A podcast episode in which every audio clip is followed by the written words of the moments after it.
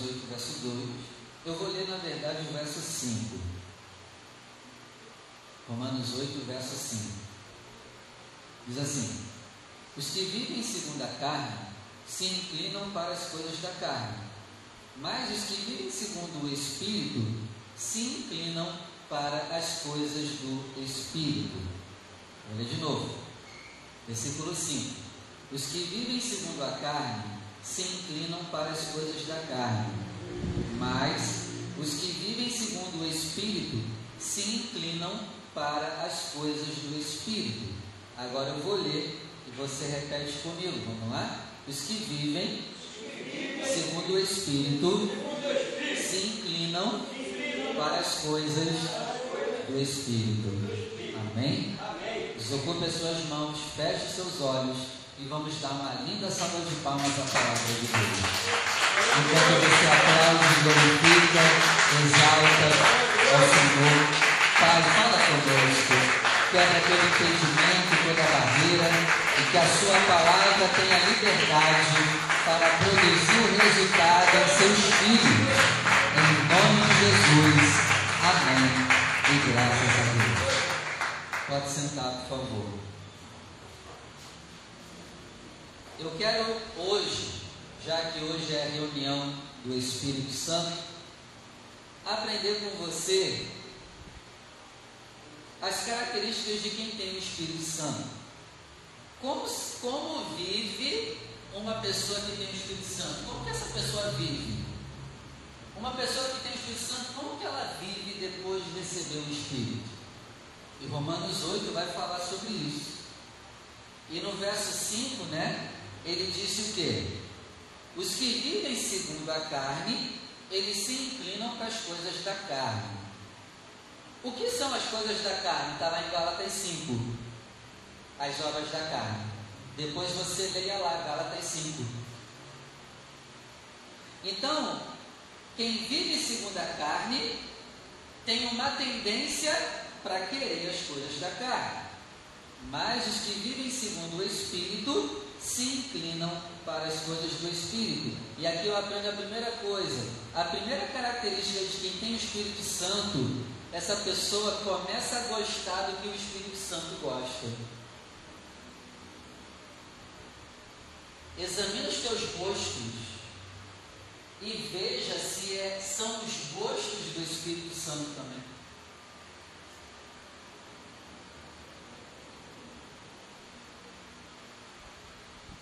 Tem uma inclinação para o Espírito gosta das coisas que o Espírito Santo gosta. Gente, é simples assim. Não tem dificuldade nenhuma de entender isso. Então, se eu gosto de alguma coisa que o Espírito Santo não gosta, eu ainda não sou inclinado para o Espírito. Amém? Amém? Versículo 6. Pois a inclinação da carne é morte. Então, se eu gosto das coisas da carne, é morte na certa para mim. Mas a inclinação do Espírito é vida e paz. Então, quando eu começo a gostar do que o Espírito Santo gosta, isso vai trazer o que para mim? Vida e paz. Se você gosta do que o Espírito Santo gosta, você tem vida, você tem paz.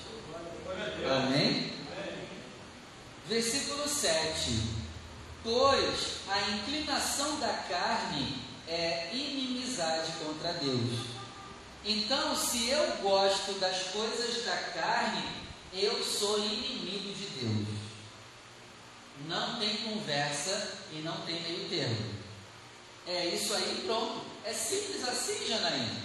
Não tem mistério.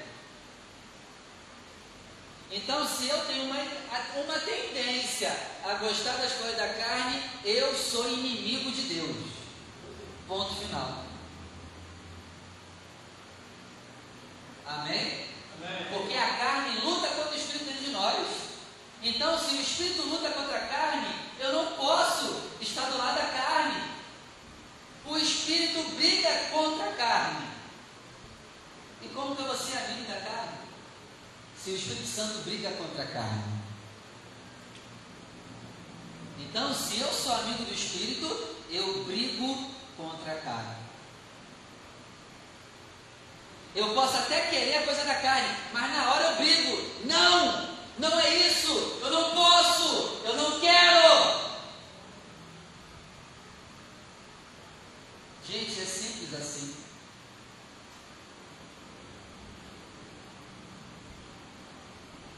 Continuando, verso 7. Porque a inclinação da carne, você se torna inimigo de Deus. Porque você não está sujeito à lei de Deus. E nem mesmo pode estar.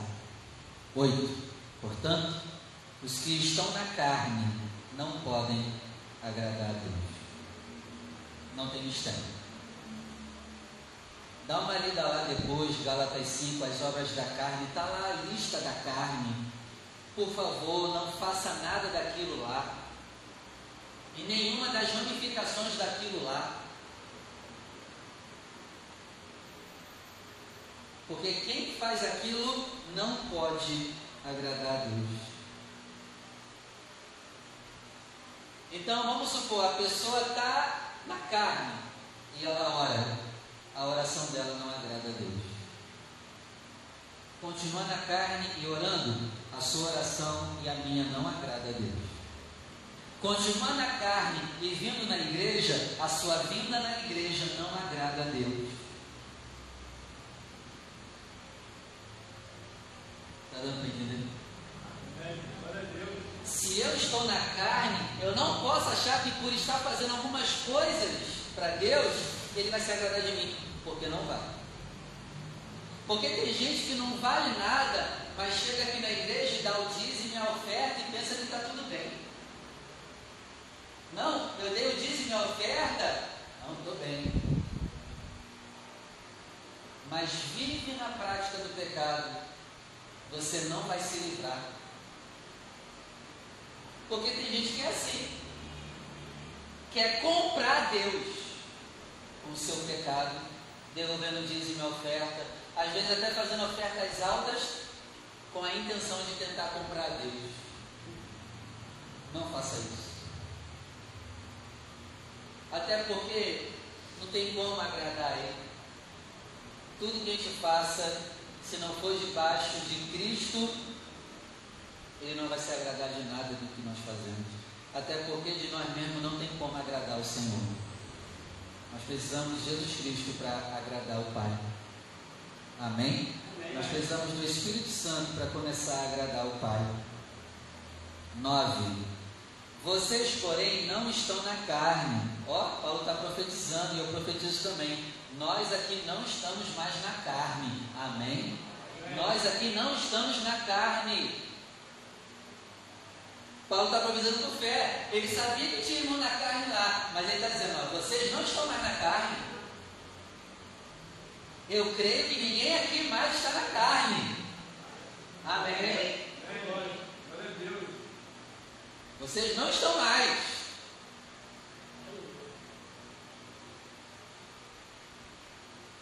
Continuando, vocês porém não estão na carne, mas no Espírito. Se de fato o Espírito de Deus habita em vocês. E se alguém não tem o Espírito de Cristo, esse tal não é dele. 10. Se porém Cristo está em vocês, o seu corpo, na verdade, está morto para o pecado então, se o Espírito está em mim, o que, que acontece com o meu corpo? O meu corpo morreu. Morreu em que sentido? O meu corpo não quer mais as coisas da carne. É como se o meu corpo fosse dopado pelo Espírito Santo. E o meu corpo agora não quer mais as coisas da carne. Amém. Amém. Essa é a característica de quem tem o Espírito Santo.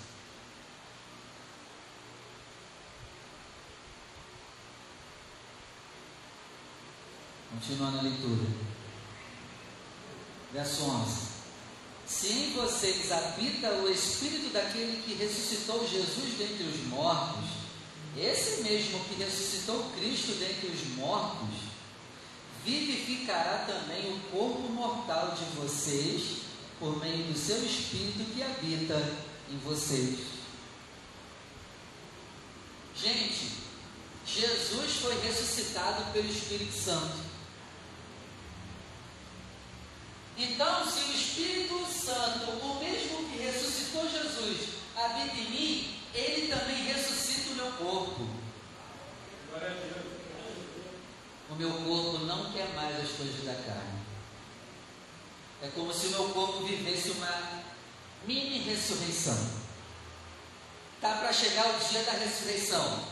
Mas já agora é como se a gente vivesse uma mini ressurreição. O meu corpo não quer mais o pecado.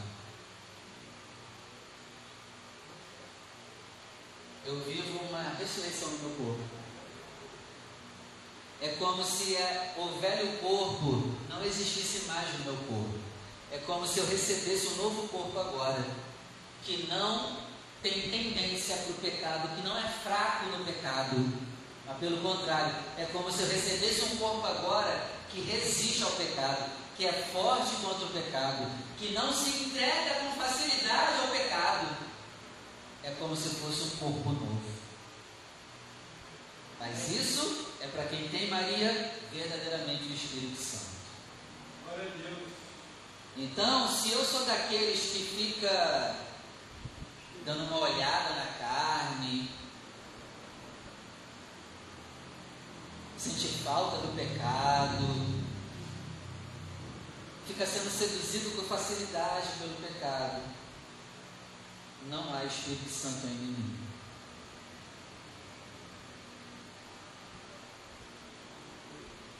Amém? Amém. Versículo 13. Porque se vocês viverem segundo a carne, vocês estão caminhando para a morte. Gente, isso é muito sério.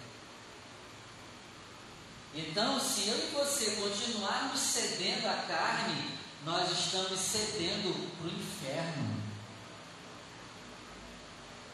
Gente, o inferno existe, ele é real. E a cada dia que eu estou cedendo para o pecado, a porta do inferno se escancara para mim. Gente, não brinque com o pecado.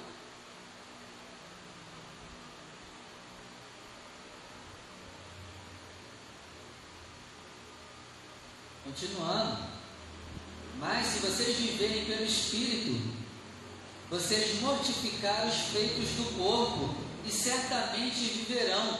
Então, se eu vivo agora pelo Espírito, o Espírito mata a minha carnalidade. Eu venço as minhas vontades carnais. Gente, é bem simples saber quem tem e quem não tem o Espírito Santo. Não tem mistério. Se você e eu está cedendo ao pecado, a gente não tem Espírito Santo, não. O nome já diz Espírito Santo, onde ele entra, a santidade reina. Continuando. 14. Pois todos os que são guiados pelo Espírito de Deus são filhos de Deus. 15. Porque vocês não receberam um espírito de escravidão O Espírito Santo não é igual ao espírito de escravidão. Aí ele está dizendo, ó, tem gente que está achando que o Espírito Santo é espírito de escravidão. Não é. O que é o espírito de escravidão? É a pessoa escrava do pecado. E Jesus disse: todo aquele que comete pecado é escravo do pecado. E nós não recebemos esse espírito. Ó, Paulo já está profetizando, nós não recebemos esse Espírito. Ele está pregando ali com fé para o povo de Roma. Vocês vão receber espírito de escravidão. Vocês não podem ser escravos de nada, nem de ninguém. Você não pode ser escravo do cigarro, da bebida, seja lá o que for. Vocês não receberam esse espírito para ser escravo sexual, para ser escravo da jogatina, seja lá o que for, não recebemos esse Espírito. de escravidão, dependente de alguma coisa de alguma pessoa. Aí continuando, porque vocês não receberam o espírito de escravidão para viverem outra vez atemorizados. Então, a pessoa que vive no pecado, sabe o que, que vai gerar nela? Medo em excesso. Gente, o pecado é bom no início. É gostoso aquele momento lá, queridão.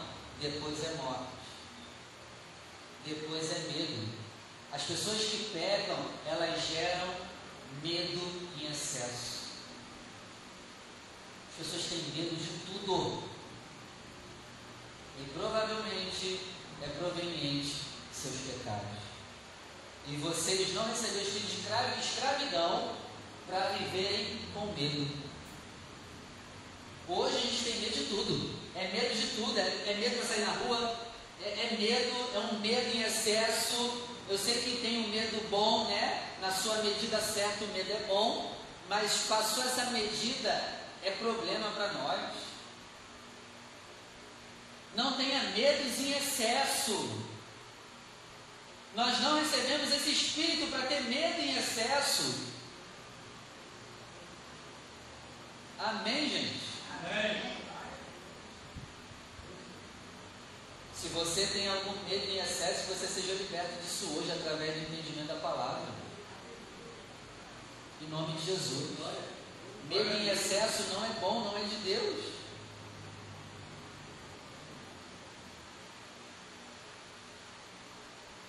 Teve gente que quando saiu a notícia da Covid já se matou. Com medo. Tudo bem, devemos ter cuidado. Mas não é extrapolar. Né? Tem gente que tem tanto medo de um problema pequeno, transforma em um problema muito grande. Não há necessidade desse medo todo. Tudo bem, o medo, na sua medida correta, é bom, é saudável, nos protege, nos guarda, mas passou dessa medida, é problema para nós.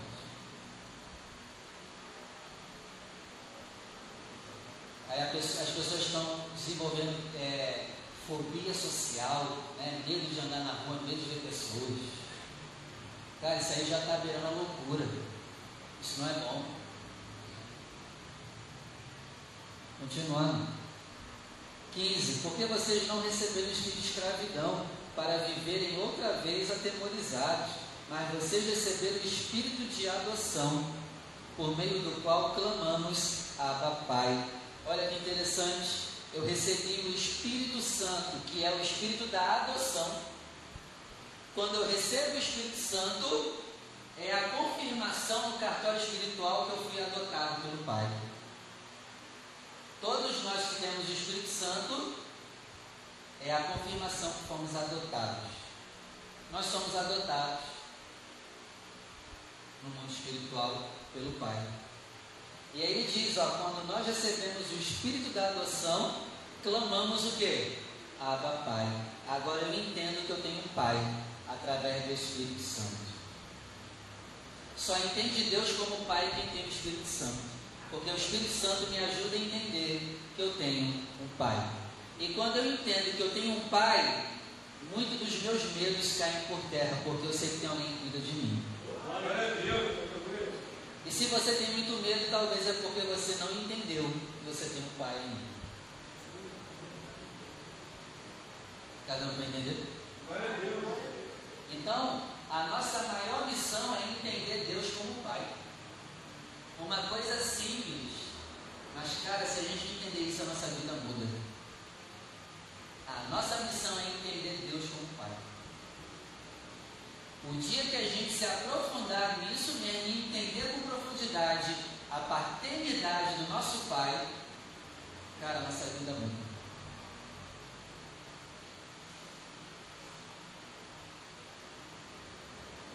O dia que eu entender que Deus é meu Pai, eu vou ter menos medo, eu vou ter menos ansiedade, eu vou ter menos preocupações, porque eu entendi que eu tenho um Pai. Amém. 16. E o próprio Espírito Santo confirma ao nosso espírito que somos filhos de Deus. Então a confirmação que eu sou filho de Deus é o Espírito Santo dentro de mim, dentro de mim. Porque o Espírito Santo dentro de mim, ele vai falar comigo agora. Você é filho de Deus. Aí continuando. 17. E se somos filhos, somos também herdeiros. Amém. Herdeiros de Deus e co-herdeiros com Cristo. Amém. Se com Ele sofremos, amém também? É para sofrer também. Amém também? É herdeiro de tudo, inclusive de sofrimento. Amém? Eu vou herdar, pastor, um monte de coisa. Vai, sofrimento também. Amém. Eu sou herdeiro, pastor, sim, também de um monte de sofrimento. Amém. Amém. Vai vir muita coisa boa, vai. Mas você também vai ganhar um monte de sofrimento. Amém. Vamos herdar tudo? Amém. Glória a Deus. Entendeu? Ó, se com ele sofremos, para que também com ele sejamos glorificados. Então, quando eu estou com o Espírito Santo, o meu sofrimento agora é para gerar sempre glorificação. Olha que benção. Todo sofrimento é glorificação lá na frente. Glória a Deus. Continuando. Versículo 23. E não somente ela, mas também nós que temos as primícias do Espírito, igualmente gememos em nosso íntimo aguardando a adoção e a redenção do nosso corpo. Esse verso 23 é interessante. Ele está dizendo que quem tem o Espírito é uma pessoa que aguarda duas coisas. A pessoa que tem o Espírito Santo, ela aguarda duas coisas chegar: a adoção, onde em definitivo nós estaremos para sempre com o Pai quem tem espírito aguarda isso. E segundo, quem tem o espírito aguarda o dia da redenção do corpo com ansiedade. Então, quem tem o espírito está aguardando, aguardando ansiosamente o dia da adoção e da redenção definitiva do corpo. Resumindo, aguarda a vinda do Senhor Jesus. Com grande expectativa e grande esperança. 24. Porque na esperança fomos salvos. Ora, a esperança que se vê não é esperança, pois quem vai esperar o que está vendo? Então não tem como esperar o que eu vejo, porque o que eu vejo já está comigo, não tem como esperar. Esperança é sempre esperando algo que eu não vejo, que eu não tenho, que eu não toco, que eu não sinto, está muito longe. Então, outra característica de quem tem o Espírito Santo é, é uma pessoa de esperança. Amém? 25. Mas se esperamos o que não vemos, com paciência aguardamos. Outra característica de quem tem Espírito Santo, paciência. 26. Da mesma maneira também, o Espírito nos ajuda em nossa fraqueza. Então, o benefício de ter o Espírito é, quando você estiver fraco, você terá uma coluna do seu lado. Não tem como desviar quem tem o Espírito. Quem está no Espírito não desvia, porque o Espírito é uma coluna, é uma fortaleza. Amém? Amém. Ó, nos ajuda na nossa fraqueza. Então, se você está fraco, busque o Espírito. Porque não sabemos orar como convém. Mas o próprio Espírito intercede por nós com gemidos inexprimíveis. Então, a gente também não sabe nem orar. Então, nós precisamos do Espírito Santo para orar. Então, também preciso do Espírito Santo até para orar. Versículo 28. Sabemos que todas as coisas cooperam para o bem daqueles que amam a Deus. Então, quando eu tenho o Espírito, isso é uma prova que eu amo a Deus. Eu recebi o Espírito Santo. Então, agora, quando eu tenho o Espírito, tudo que acontece na minha vida coopera para o bem. Tudo. Seja uma coisa boa, uma coisa má, tudo vai cooperar para o bem. Mas só para quem tem Espírito. Não é para todos. Quem tem o Espírito, tudo que passa coopera para o bem. Amém? Amém. Continuando. Versículo 31. Que diremos então à vista destas coisas? Se Deus é por nós, quem será contra nós? Então, quando eu tenho Espírito, Deus é por mim. E aí a pergunta vem: se Deus é por mim, quem é contra mim? Se Deus é por mim, quem é contra mim? Não tem como ninguém ser contra mim, lutar contra mim, porque Deus já é por mim. Amém? Amém. Continuando. Versículo 32. Aquele que não poupou seu próprio filho, mas por todos nós, por todos nós o entregou, será que não nos dará também graciosamente com ele todas as coisas? Então, quando eu tenho espírito, eu tenho todas as coisas. Eu já tenho e você já tem tudo o que precisa. Amém? Amém? O Espírito Santo é tudo o que precisamos, em primeiro lugar. Continuando, verso 35. Quem nos separará do amor de Cristo? será a tribulação, angústia, perseguição, fome, nudez, perigo ou a espada?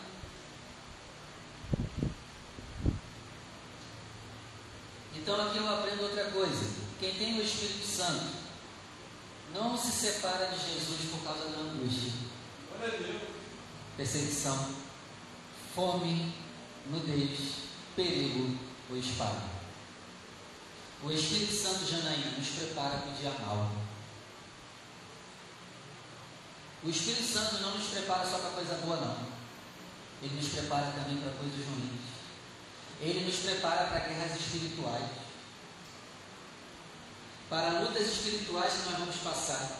E isso não vai nos separar de Cristo. O nosso amor não pode diminuir na angústia. Aí tem gente que faz o quê?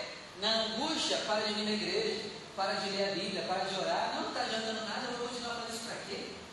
Aí separou de Cristo na angústia. E o texto diz: Quem nos separará de Cristo, do amor dele? Angústia? Tu vai deixar a angústia te separar dele? Se a angústia te separou de Cristo, você não tem o Espírito. Está dando para entender? Então, quem tem o Espírito, a angústia, não nos afasta de Cristo. Quem tem o Espírito, a perseguição, não nos afasta de Cristo. Quem passa fome, nem isso vai nos afastar de amar a Deus. Mas isso é só para quem tem o Espírito. Sem o Espírito é impossível louvar a Deus na fome.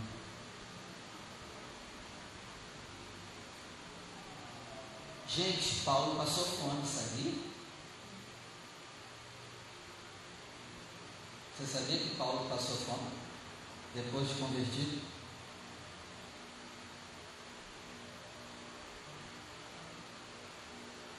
A gente usa muito aquele texto, né? O justo não mendigará o pão. Amém, com certeza. Mas pode, mas pode ser que Deus queira que você passe passe por um período de fome. E aí?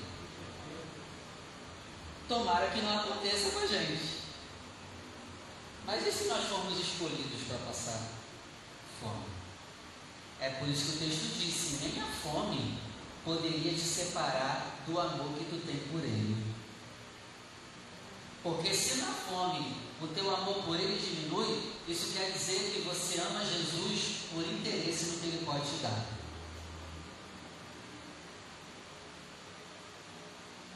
Então, Maria, nós temos que chegar no nível que, se for necessário, a gente vai passar fome, dando glória a Deus. Chegar nesse nível. Isso é ter o Espírito Santo, gente. É estar preparado se fosse necessário até para passar fome. E não diminuir o nosso amor por Ele. Imaginou? Dois dias sem comer? Três dias sem comer? Só na água? Três dias de água só? Ia ser um bom teste, né? Para ele saber se tem Espírito Santo ou não, ia? Ia ser, meu amigo, um bom teste. E agradecer a Deus comendo aquela bacia mole. Agradecer a Deus comendo a bacia mole, meu amigo. E se a bacia estiver vazia? Só na água. A geladeira sem dente. Sabe o que é a geladeira sem dente? Sem ovo. O ovo é o dente da geladeira, gente. Só na água. Dois litrão de água só na geladeira.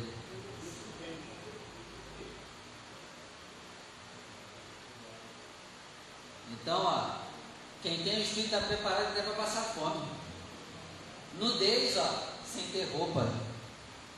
Perigo e espada. Espada aqui é o quê? Morte. Então, gente, quem tem o Espírito Santo está preparado para morrer. Ah, eu não vou na boca de fumo porque vai que acontece alguma coisa. Cara, quem tem o Espírito não pensa nessas coisas, não. Se tiver que ir, vai e leva a palavra. Ai, e se eu morrer? Morre. Fica tranquilo, eu vou lá fazer o teu funeral. Morre. Vai. Amém, para a glória de Deus. Ah, mas e se eu morrer? Morre, rapaz. E se eu também morrer? Vai lá no meu funeral, chora lá. Se não for para chorar, não vai não. Fica todo mundo chorando lá. Desde que fala assim, não, eu não quero que ninguém chore. Não, no meu tem que chorar. Se for, tem que chorar. É doido esse cara, hein, Maria? Verso 36, como está escrito, por amor de ti, somos entregues à morte continuamente. Fomos considerados como ovelhas para o matadouro. 37, em todas essas coisas, porém, somos mais que vencedores. Então, o que é ser mais do que vencedor? É passar pela angústia e não diminuir o seu amor por Jesus. O que é ser vencedor? É passar pela fome e talvez continuar com fome e ainda assim não diminuir o seu amor por Jesus. Esse é o verdadeiro vencedor. O vencedor não é o que recebeu. O verdadeiro vencedor é o que não recebeu e continua agradecendo. Pegou? Esse é o verdadeiro vencedor somos mais do que vencedores. É, venceu ganhando, quero ver vencer perdendo.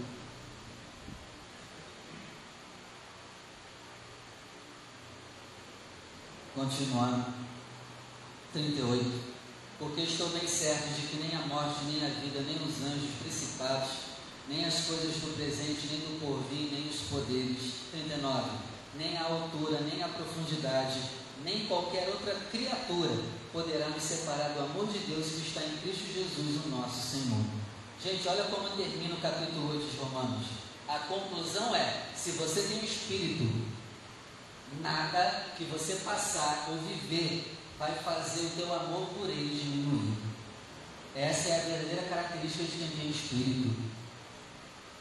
Ama o Senhor não vive por interesse com o Senhor, está preparado para passar fome com Jesus, mas também está preparado para a bonança com Jesus, está preparado para ter muito dinheiro com Jesus e também está preparado para ter zero centavos com Jesus.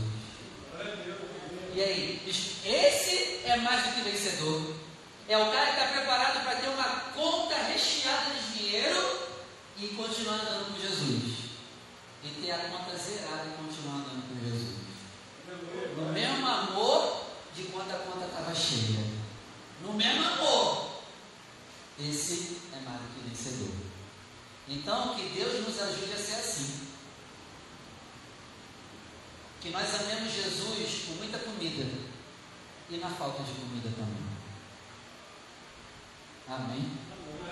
Esse é mais do que vencedor. Vamos orar? Se coloque de pé, por favor. Obrigado, Pai. Feche seus olhos, por favor. Coloque a sua mão sobre a região do seu coração. Pai Santo, bendito e poderoso, queremos agradecer por essa palavra. Obrigado, meu Pai, por nos ensinar o que é ser vencedor aos seus olhos. Obrigado por nos ensinar o que é ser vencedor de acordo com a tua palavra e não de acordo com o que o mundo nos ensina. Obrigado, meu Pai. Nos ajuda a ser mais do que vencedor. Nos ajuda a amar Jesus com um milhão de reais na conta. Mas também, meu Pai, nos ajuda a continuar amando o Senhor Jesus com zero reais na conta. Nos ajuda a continuar amando Jesus com a dispensa cheia, geladeira cheia, tudo do bom e do melhor. As melhores comidas que nós gostamos, mas também, Pai, nos ajuda a continuar amando Jesus só na água, só no arroz com a água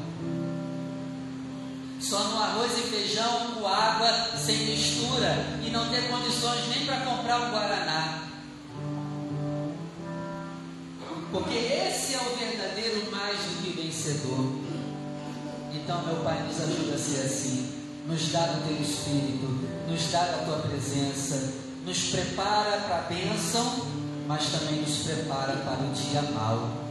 Nos ajuda a amadurecer na tua presença e no teu espírito, Senhor nos ajuda a andar na tua presença. Perdoe os nossos pecados. Em nome de Jesus. Amém. E graças a Deus. Vamos aplaudir o nome do Senhor. Aleluia. Pode tomar teu assento, por favor. Você lembra do jovem rico?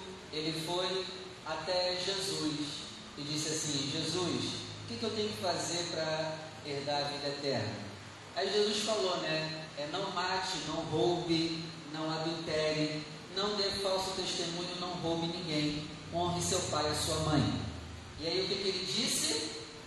Isso aí eu faço. Aí Jesus vem e responde, mas te falta uma coisa.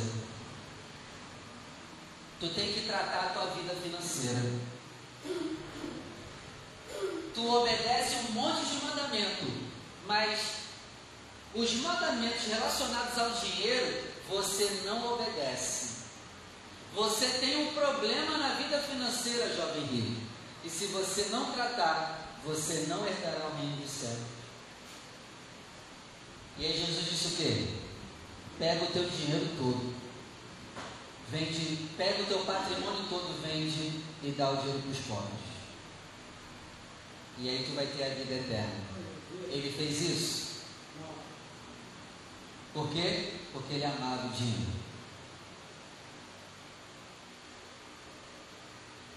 Tem gente que vai para o inferno por causa do dinheiro. Ó, tem gente que está na igreja, não rouba, não dá falso testemunho. É igual jovem rico. Tem gente na igreja que é uma bênção, mas o problema é quando entra o assunto do dinheiro. Tem gente que honra pai e mãe, mas quando entra no assunto do dinheiro, esse assunto é o problema. Então, quais são as lições que eu tiro? Ele amava mais o dinheiro do que a Deus. Gente, dinheiro é uma bênção, mas nunca ame ele.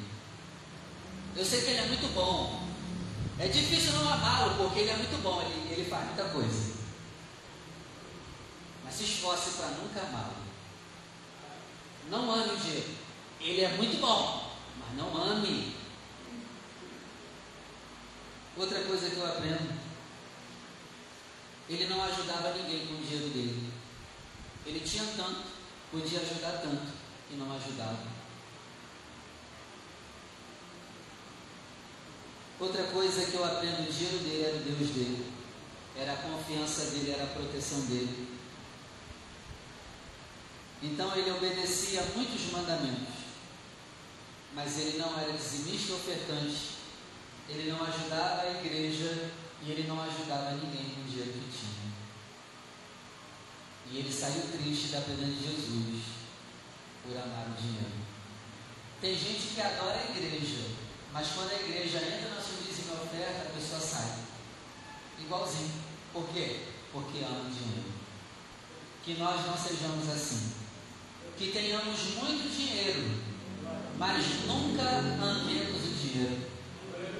Que eu e você sejamos prósperos, que a nossa conta bancária seja recheada. É muito dinheiro, mas por favor, nunca ame isso. Nunca fique fascinado com isso. Nunca. Use o teu dinheiro para a glória de Deus. Separe a tua oferta separe teu santo dízimo.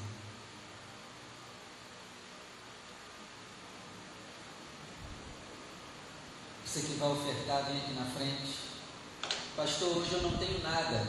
Não tem problema. Abre as suas mãos. Nós vamos orar por você também. Pai Santo, bendito e poderoso, agradecemos a oportunidade de estarmos aqui. Abençoa cada dizimista e ofertante dessa casa de oração. Pai, que nós tenhamos muito dinheiro, mas que esse muito dinheiro não venha se tornar o nosso Deus, que não venhamos ficar fascinados com as riquezas, que não venhamos ficar escravos das riquezas, mas nos ajuda a ganhar muito e usar esse muito para a glória do Senhor. Em nome de Jesus. Amém. E graças a Deus. Venha com alegria e pode depositar na arca do Senhor.